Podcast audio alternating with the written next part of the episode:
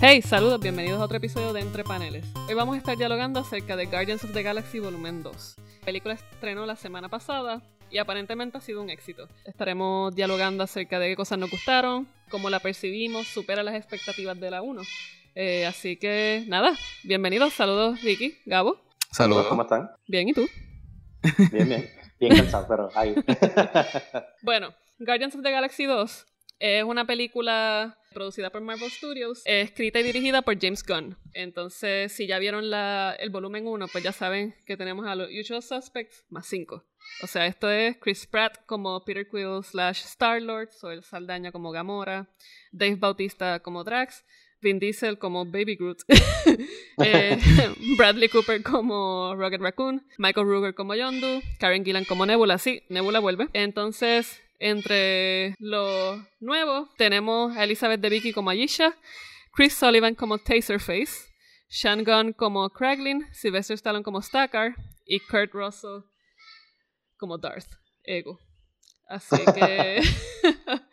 eh, bueno chicos, ¿qué les pareció la película? ¿Creen que la película superó las expectativas? Era ver, Gabo, empieza tú. pues yo quiero empezar este, dejando saber que yo creo que personalmente, entre toda la carrera de Vin Diesel, desde Riddick hasta Fast and the Furious y acá, este es el mejor papel que ha hecho en su vida.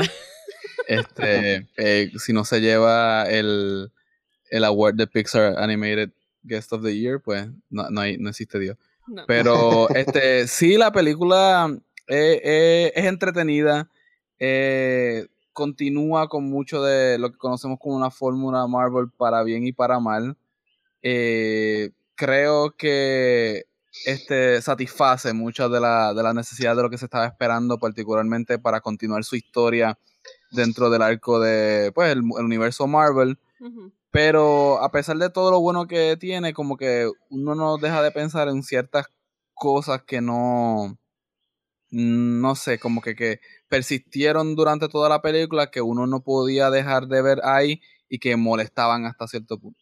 Sí, yo estoy de acuerdo con Gabo, yo me la disfruté, yo me reí, no con todos los chistes, pero me reí en la película.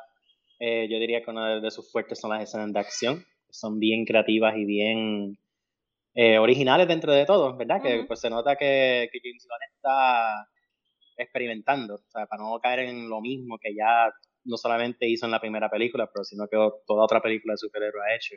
Pero sí, hay unas cositas que por lo menos impidieron que yo me disfrutara la película lo suficiente para hacer una de estas películas de Marvel memorables. Y definitivamente no es mejor que la primera.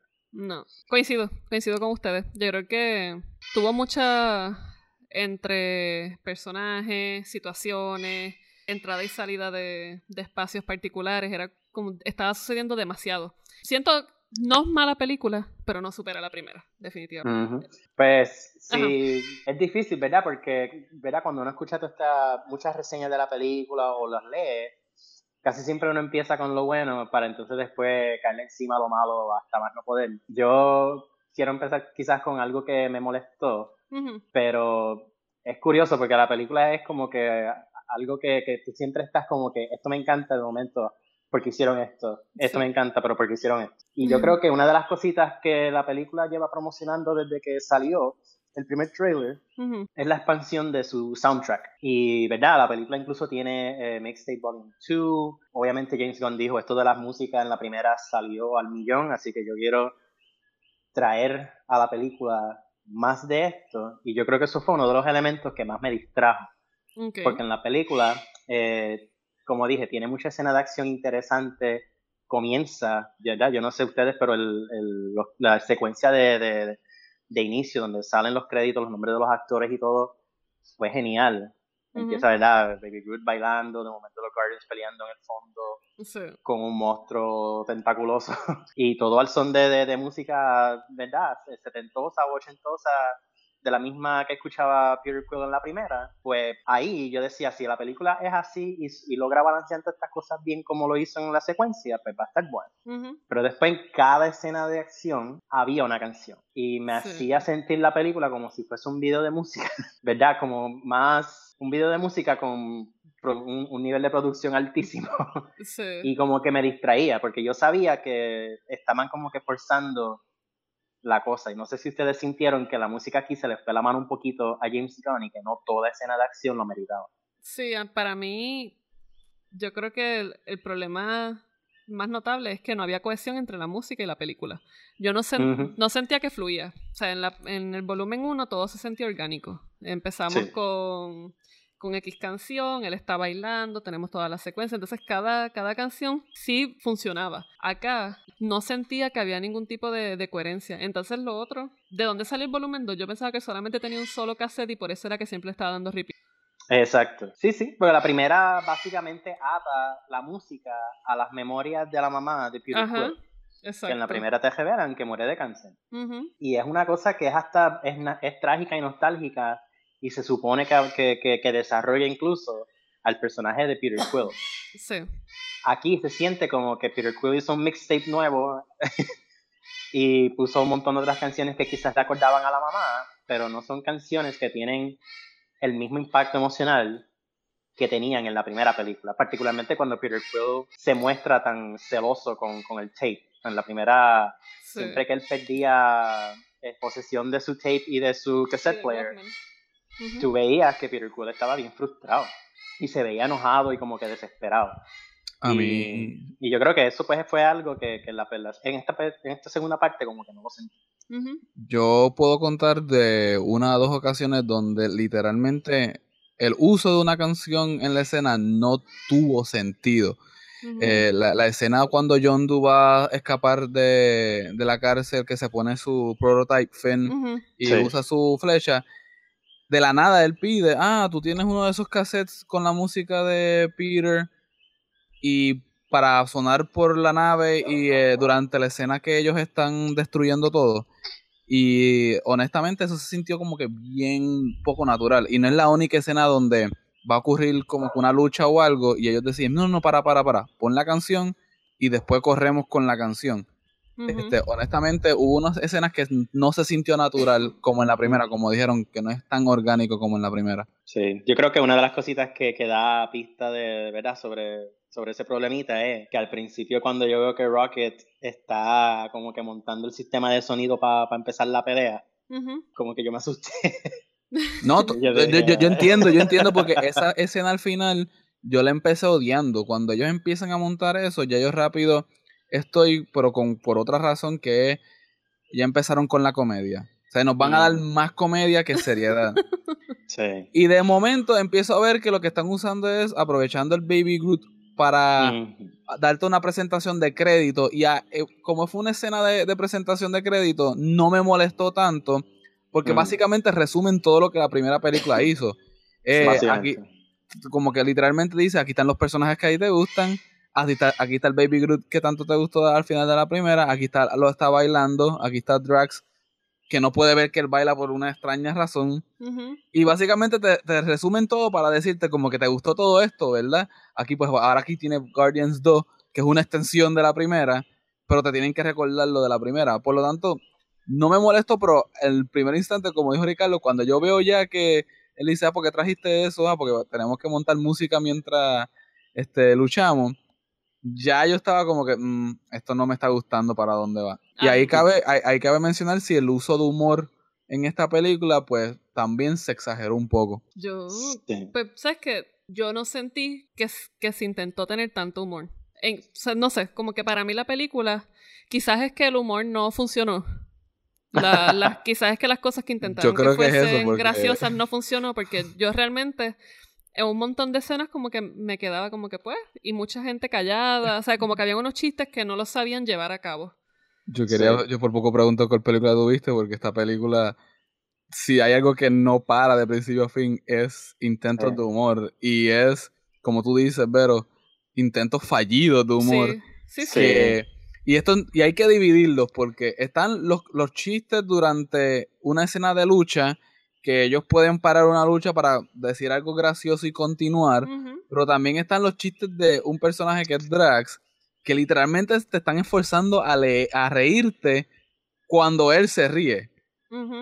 Y uno se siente como que no, yo no me voy a reír, esto no estuvo gracioso, porque yo me tengo que reír. Y entonces, eh, mucha gente se ríe porque le gusta el ruido alto de tener a alguien bien alto, pero mucho de la gracia de lo, de lo, de lo cómico de Drax no tuvo, no fue cómico, o sea, no, no fue una, no fue orgánico, no se sintió natural en, ese sentido. Yo creo que con eso de, de, Drax, yo creo que mi mayor crítica es que yo creo que en la primera parte lograron hacer un personaje bien, muy bien pensado en cuanto a lo que se quería representar. O sea, al punto de que muchas personas empezaron a señalar la película como un gran logro para que personas que tuviesen algún grado de autismo se, se sintieran representadas.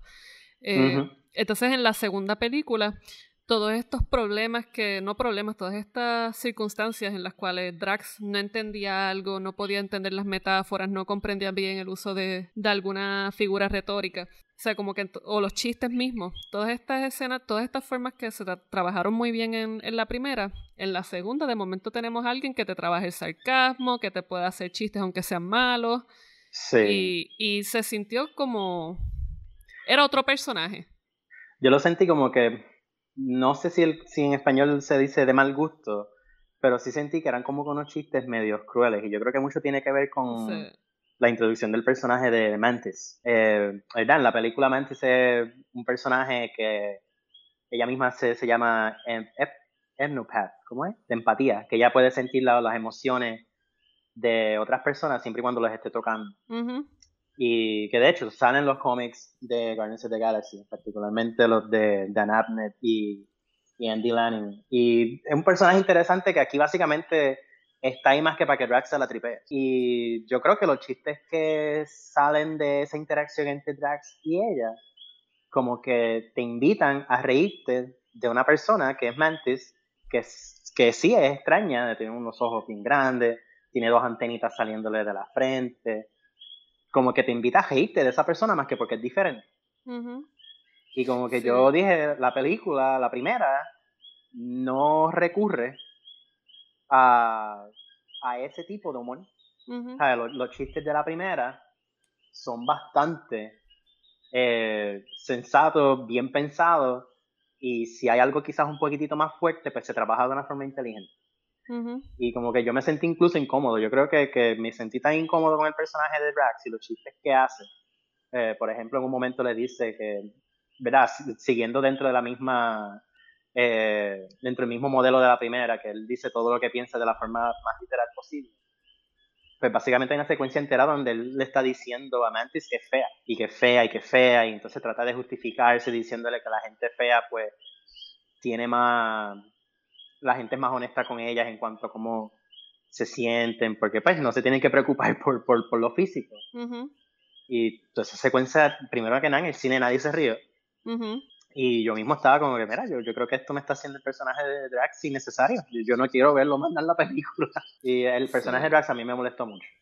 Sí, yo creo que en, en, esas escenas lo que se trató de, de, ensalzar era la inocencia que podía representar ambos personajes, pero yo creo que en este caso la el único personaje que sí puede uno decir que era inocente era Mantis, porque la forma en que Drax se comportaba no era, era otra persona. O sea, si tú le cambiabas el físico, tú puedes decir que era un personaje nuevo, porque realmente no, no aportó nada. Y esa y curiosamente asume esta actitud de bully con la persona más empática. Exacto.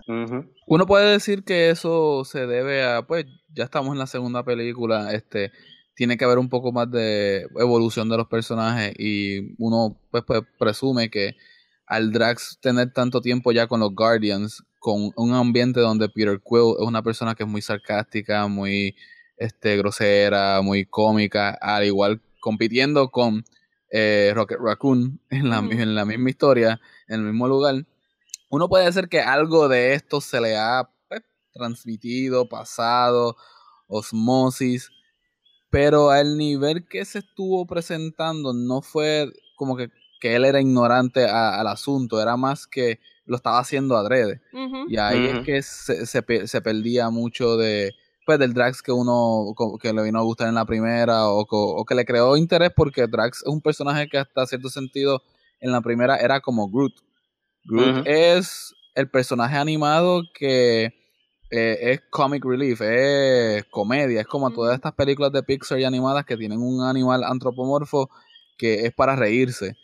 Y este eh, Groot era eso y Drax hasta cierto sentido lo era porque Drax no tenía tantas líneas y aquí trataron de moverlo más hacia el centro de la narrativa y creo que eso no, no, no le salió.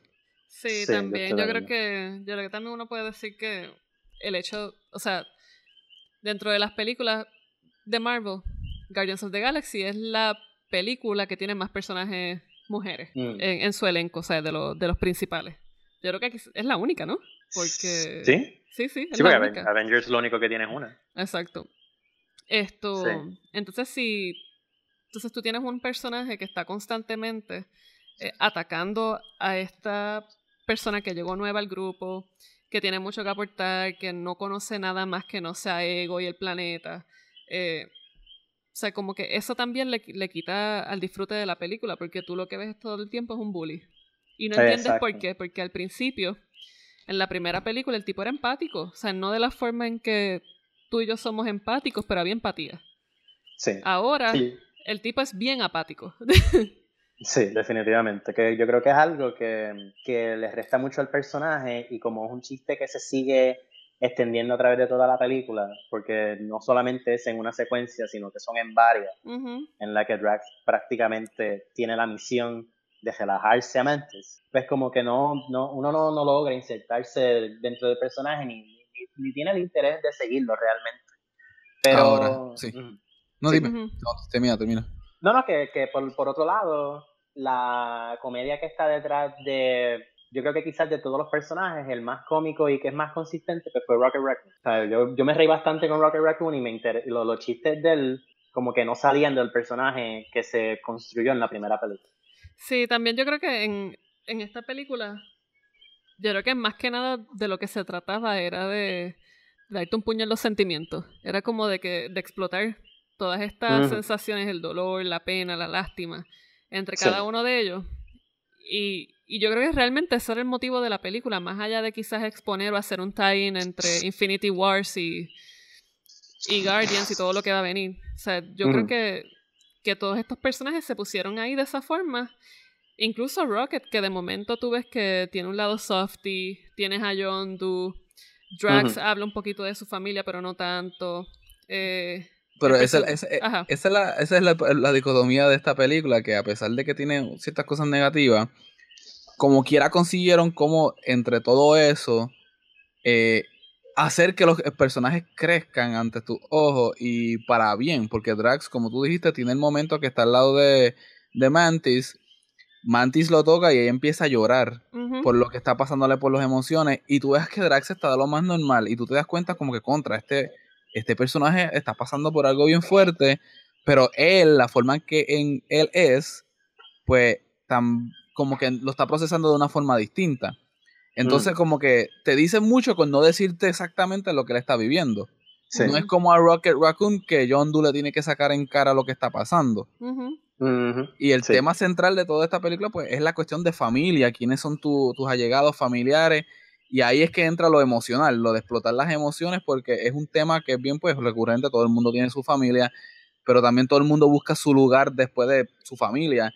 Y aquí es tanto Peter Quill buscó encontrar su lugar, tanto este, Gamora, después tiene su padre que pues es un Thanos, pero eh, tiene sus problemas con su hermana, que también está Nebula, este, Drax habla, eh, no, no habla de su familia directamente, el papá de Egon, pues todo es, todo es un rollo familiar.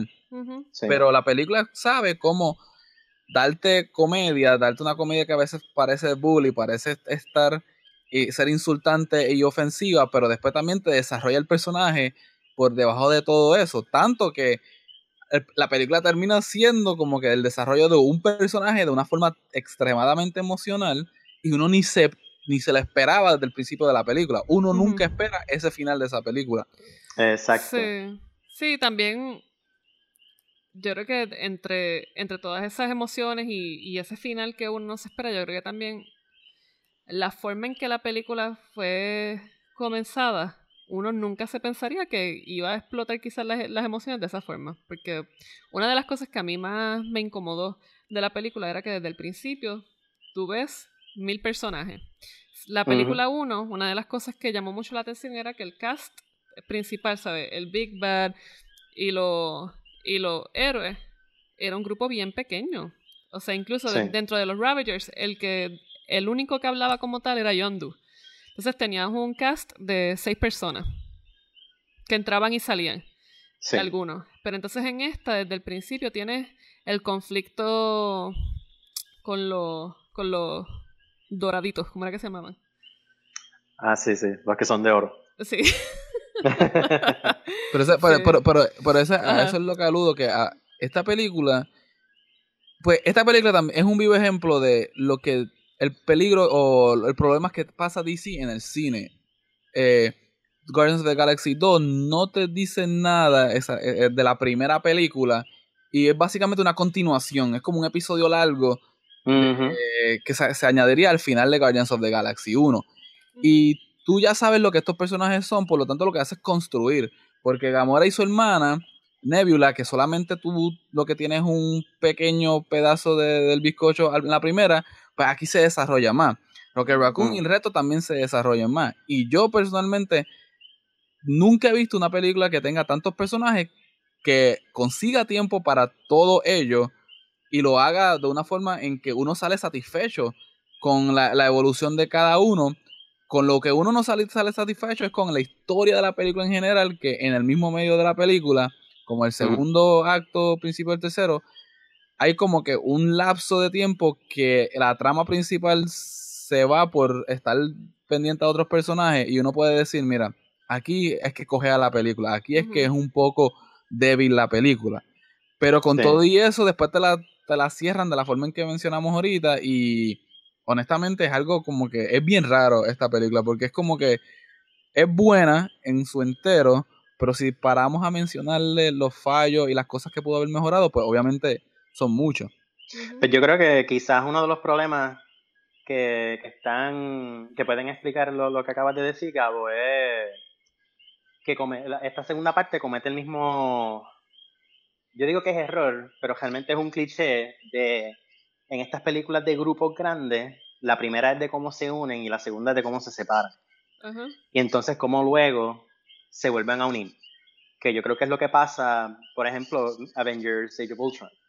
Avengers of Ultron, de momento la, la controversia y, y, lo que muchos consideran la tradición de Tony Stark al crear esta inteligencia artificial que se convierte en Ultron, separa el grupo.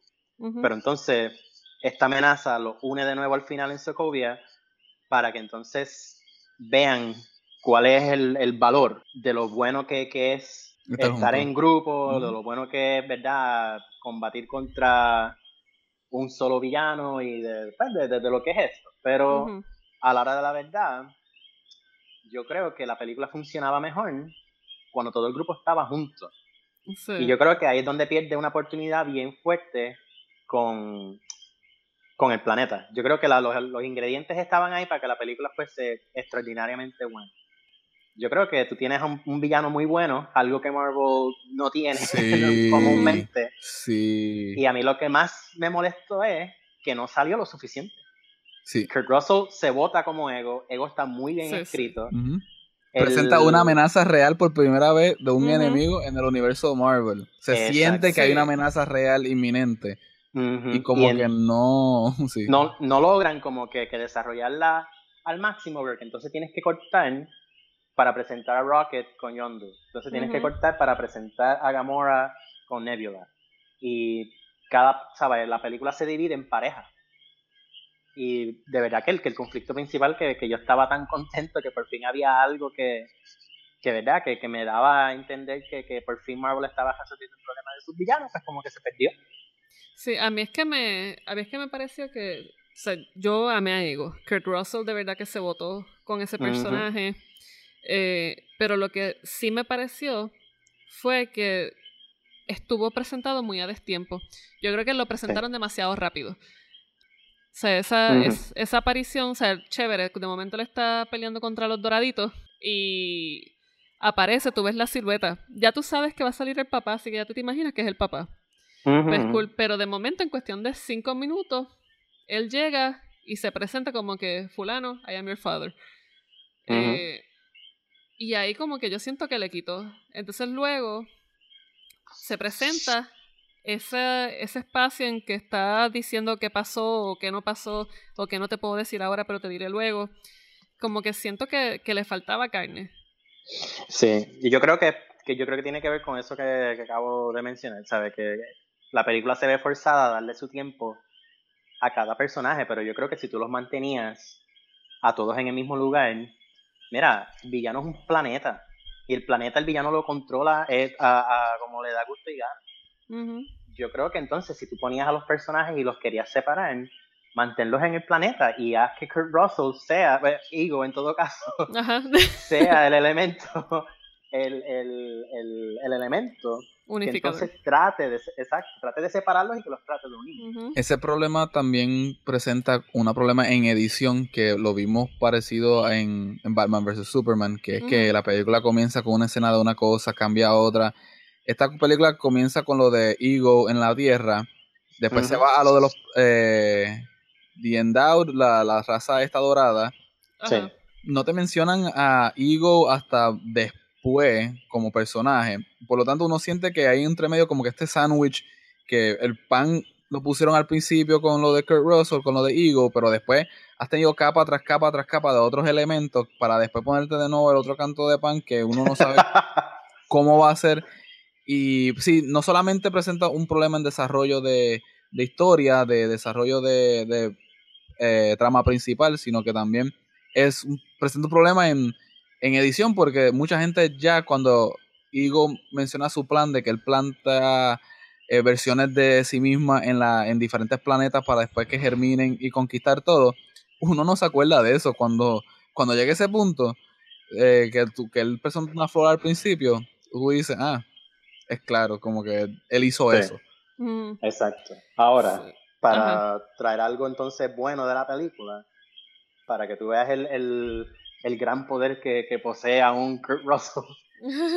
este, yo diría que Guardians of the Galaxy 2 tiene una de las mejores escenas de todas las películas de Marvel y es cuando Kurt Russell o Ego decide presentarle a Peter Quill su plan. Toda mm. esa secuencia donde Ego le dice, mira, la razón por la cual tú estás aquí es que contigo yo puedo hacer todo lo que yo quiero hacer y puedo reconstruir el universo en mi imagen o hacer lo que me dé la gana con él.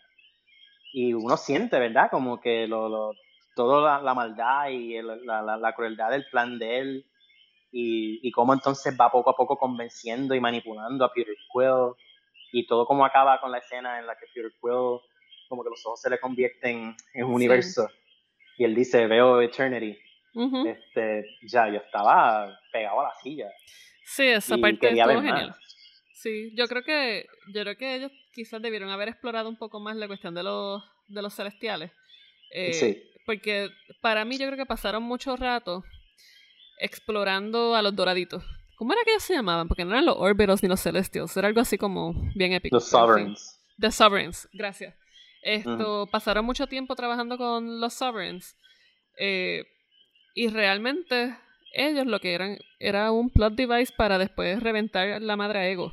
O sea, entonces, o sea, aparte de eso, yo creo que quizás hubiese sido más interesante saber eh, sobre los celestiales. Incluso, yo creo que esa resolución tan burda de hay tan solo hay dos celestiales en todas las galaxias, matas a uno y el otro pierde su, su luz, es como me pareció me pareció muy muy simple. Sí, una salida bien fácil para el problema. Pero entonces ahí es donde yo les quería preguntar, eh, esas secuencias son excelentes, ¿verdad? Como por ejemplo la que mencionamos ahora en la que Ego revela su plan, pero entonces de momento la cortan con una intervención cómica que no funciona. Porque yo creo que esa escena sufrió de que de momento Kurt Russell está calentando, Ego está revelando su plan, y de momento le dice a Peter Quill, yo traté de presentarme en varias, de varias formas a ti y va dando como que vuelta entre identidades y de momento sale convertido en David Hasselhoff. sí. Que es cuando en una, en una parte anteriormente en la película te, te, dicen que Peter Quill le decía a la gente que el papá de él era una persona que tenía una foto y esa foto pues aparece David Hasselhoff. Knight Rider. Sí. Knight Rider. Y entonces uno dice como que, contra, esta escena no necesitaba eso. No, ¿sabes? La, literalmente me sacaste de la escena, que estaba brutal, para hacerme un chiste bobo, que era algo que no pasaba en la primera.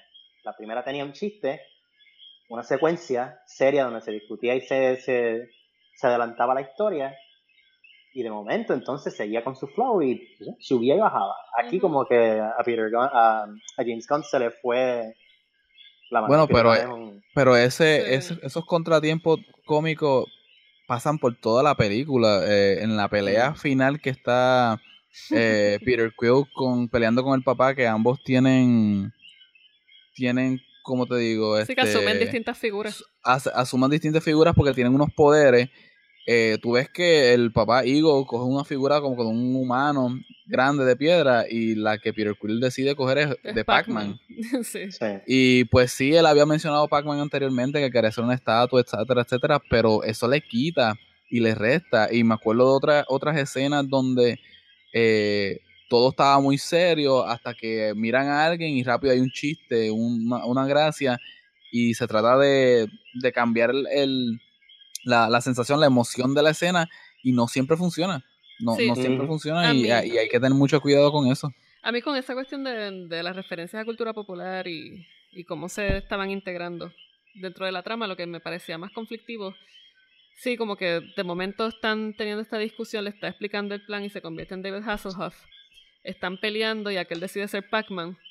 Pero yo creo que una de las de las partes más forzadas que yo sentí era cuando Ego empezaba a cantar la canción del marinero. Eh, ahí yo sentía que, que realmente la conexión que estaba tratando de establecer, o sea, era muy fallida. Sí, porque lo querían forzar tanto con este tema de la música que siempre tienen, con, que siempre tenían en la primera, que como que se notó. ¿Sabes? Se notó que, que, mira, te querían meter la música por todos los sentidos y pues quizás ameritaba que, que se aguantara un poco más el, ¿verdad? el deseo de darle más a la gente aunque no sea necesario. Sí, también yo creo que una de, las de las cosas que, que también me llamó la atención es que la película no aparenta tener una no aparenta tener una estructura que se fija dentro del universo ya establecido de Marvel que va a apuntar hacia el Infinity War. Eh, entonces, ustedes ¿Qué les pareció? Porque de momento no, o sea, ni se menciona Thanos. Eh, Nebula lo menciona en dos ocasiones, pero no es, o sea, no, no es algo fuerte. Sí hay un elemento de venganza, pero más allá de eso, eh, ¿creen que eso le quitó peso a la película en cuanto a su relación con la próxima Infinity Wars y con lo que se vaya a trabajar con los Avengers? ¿Qué ustedes opinan? Sí. Pues yo me acuerdo este, que ahorita Gabo mencionó que Guardians of the Galaxy se sentía como un episodio. Yo creo que la falta de conexión al universo de Marvel, particularmente con lo de Infinity War, como que lo hizo sentir como una película que si ves, pues bien, y si no, pues mira, realmente no te estás perdiendo gran cosa porque no adelanta ni construye el universo de Marvel como tal. Y yo creo que le gesta un poco de peso. Ahora, yo añadiéndola a eso, este, y les pregunto también, para ver qué ustedes opinan, yo creo que la película tampoco hizo gran cosa para expandir sobre el mismo mito de los Guardians. Yo creo que es una película bastante estática en cuanto a eso. Lo que hace es que coge los mismos personajes, vuelve a explorar ciertos problemas que ya habían mostrado en la primera y te, ¿sabes? te, te pone en otra situación. Muchas cosas funcionan, pero tampoco yo vi como que, tampoco salí del cine diciendo que ahora entiendo mejor a los Guardians, o mira, no sabía esto de los Guardians que no me dejaron saber bien en la primera. Bueno, no sé si ustedes se sintieron igual. Yo difiero bastante de, ese punto porque el punto de que esta película fue un episodio entre medio de la trilogía, este, este es el sándwich, este es el, el entremedio del, del sándwich, volviendo a la metáfora del sándwich porque tengo mucha hambre, pero el hecho de que esta película es la segunda en una trilogía que pues va a cerrar en la última película, eh, y que es un episodio, porque básicamente es la parte del medio.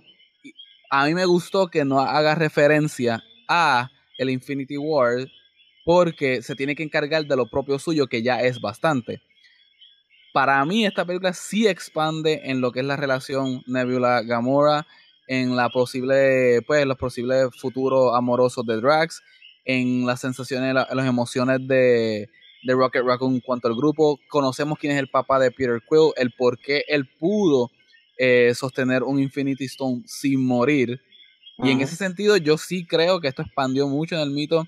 Tenemos a los primeros Guardians of the Galaxy que aparecen como parte de los Ravagers, eh, los originales de los cómics. Este, para mí esto sí expande mucho en el, mito de, por lo menos, no solamente en el mito de Guardians of the Galaxy, sino que en la saga espacial de Marvel, que son otros 20 dólares de lo que pasa en la Tierra y que se la ha dedicado mucho a los Krolls, los Kree, etcétera, etcétera. Esto yo creo que se debe, y estoy robándole un punto a Kevin Smith y a Mark Berdarning del podcast de Batman on the Batman, que es que esta es la primera vez que Marvel tiene un mismo director que se encarga de su propia trilogía. Esta es la, mm. única, la única licencia de Marvel donde el mismo director ha hecho la primera, la segunda y va a ser la tercera. Porque ni los de Captain America, ni John Favreau, ni Josh Whedon pudieron hacer eso. Este hombre ya tiene planificado cómo es que va a cerrar esta saga. Por lo tanto, esta era una expansión de personaje y la saga va a terminar en Guardians 3, posiblemente después o antes del Infinity War, dándole espacio totalmente al Infinity War. Para mí, esta película es eh, desarrollo de personaje. Pues, para mí, yo creo que esta película, si tú la sacas y la decides hacer fuera de lo que se supone que vaya a ser el, universo de la tercera. Esta es la segunda fase, o la tercera, ya, ya, ni sé. Ya estamos en la tercera, si no me equivoco. Estamos en la tercera, apuntando a la pues, cuarta ya. Sí. Pues si tú sacas esta película de, de, de, la estructura de las fases de Marvel, de la tercera fase como tal, yo creo que no se afecta en nada cuando vaya para Infinity Wars. No creo que... Yo creo que quizás por ahí va Ricky. No sé si, si, si la línea, pero a mí me parece que esta película funciona más como una película independiente o autónoma de las demás incluso. Eh, uno puede ver a los uno puede ver a, los Guardians, ¿qué se llaman? Eh, los calvitos que están con Stanley hangueando. A los Watchers. No, los Watchers. Uno puede ver a los Watchers, pero o sea, no, no veo ningún tipo de, de, de, atadura que haga algún vínculo con Infinity Wars. Incluso uno pensaría que, que esa última escena cuando está la Sovereign Mayor quejándose, que dice que va a crear a alguien y se va a llamar Adam, Adam, Warlock. ese personaje no va a tener ninguna injerencia en, Infinity Wars. Ya lo dijeron. O sea, que la, que, que la, película como tal, aparte de, de desarrollar este lado íntimo de algunos personajes, si tú la remueves de, de, este bloque de la fase 3, no se ve afectado, para mí.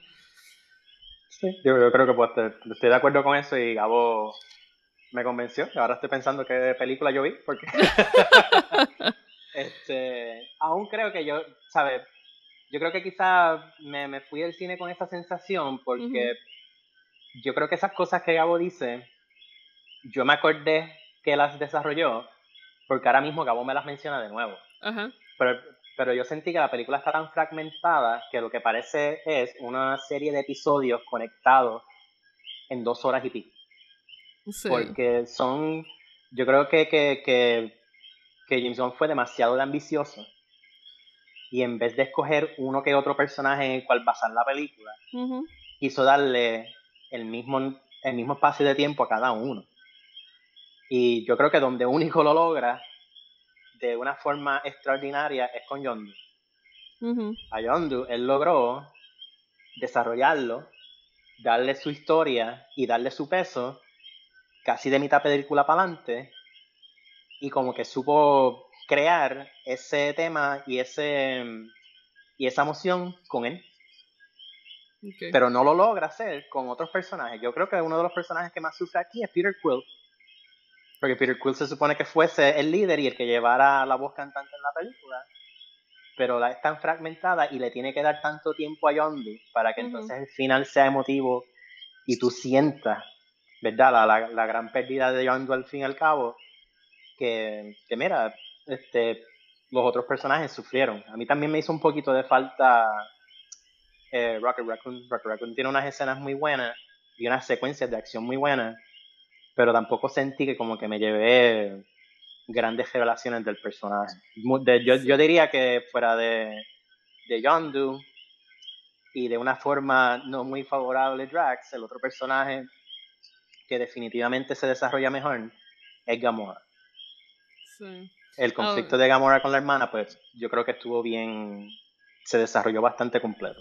Ok, ahora bien, antes de, ir cerrando, ya hemos, ya quizás nos hemos concentrado en, en dentro de, de, la discusión de qué cosas funcionaron y qué no. Yo creo que podemos decir que hay quizás un consenso de que esta no ha sido la mejor película, pero no es mala. Pero, ¿qué, ¿con qué ustedes se quedaron de esta película que ustedes dijeron, esto me encantó, esto lo desarrollaron tan bien que me mató? Eh, ¿cuál, ¿Cuál ustedes creerían que sería la, la, mejor aportación que hizo Guardians of the Galaxy? Gabo. Bueno, en cuestión de comedia, para mí la parte que a mí me hizo reír natural y orgánicamente es la parte que Rocket Raccoon Yondu y Groot están en la nave y están haciendo los saltos de universo en universo y la realidad se empieza a estirar. A mí eso me, me, pareció tan genial. Pero en cuestión de historia del universo de Marvel, los Watchers. Intro Poner a los Watchers, Dios mío, a Watu, ¿sabes? A, mucha gente no va a entender por qué me emociona esto, pero es que estás reconociendo tantas cosas al tener a los Watchers finalmente en el universo de Marvel. Básicamente, o sea, es, un, es una, o sea, es la piel en la puerta para el Infinity Wars, aunque, o sea, los Watchers aparecieron de mucho antes, Fantastic Four con el Red Ghost en la luna, pero no solamente están los Watchers, sino que están reconociendo que Stan Lee, sus cameos, es porque él tiene que ver con los Watchers del universo de Marvel y eso a mí me parece genial. Este, En cuestión de espíritu, en cuestión de la memoria de Stan Lee, en cuestión de todas estas cosas que hemos visto por los últimos 10, 15, 20 años, para mí todo se, se ve ahí y yo sé que es un poco como que eh, cheating, este, trampa, porque no tiene que ver nada con los Guardians como tal, pero eh, nada, a mí me encantó ver los Watchers ahí y no sé, me emocionó tanto que para mí la película valió la pena solamente por esas dos escenas, los Watchers. Muy bien. Ricky. Sí, yo bueno, yo diría que una de las cositas que se quedó conmigo en cuanto a película como tal es que cuando la película es buena, no es buena, es excepcionalmente buena. Este, cuando tiene unas escenas que funcionan, son unas escenas que tú quieres seguir viendo y, te da, te duele cuando se acaba. Pero a mí una de las cosas que más se quedó conmigo y fue porque fue una sorpresa muy bien desarrollada y yo esperaba que fuese algo mucho menor, fue la presencia de Sylvester Stallone en la película. Eh, el personaje de él me gustó mucho. Eh, hace referencia a Starhawk de los cómics de Guardians of the Galaxy, así que quién sabe si Marvel está planificando algo con esto. Pero la primera vez que Sylvester Stallone sale en la película es hablando con Yondu, que es donde te dan un poquitito de más de backstory, ¿verdad? En cuanto al personaje. Y Sylvester Stallone para mí me emocionó, actuó muy bien y lo quiero ver en una película de Marvel. Muy bien. Bueno, pues para mí, eh, yo creo que dos cosas, y una de ellas la hemos mencionado ya. Eh, a mí, Kurt Russell, yo creo que ha sido el mejor villano que hemos podido ver. Eh, tanto porque uno puede quizás irse a todo el viaje filosófico del, de, de, la creación y de, y de cuán egoísta es, es que un Dios cree todo un universo. O sea, uno se puede ir en, el viaje, en todo ese viaje filosófico creacionista y crítico y me pareció súper bien ejecutado. Además que Kurt Russell de verdad que da gusto verlo actuar.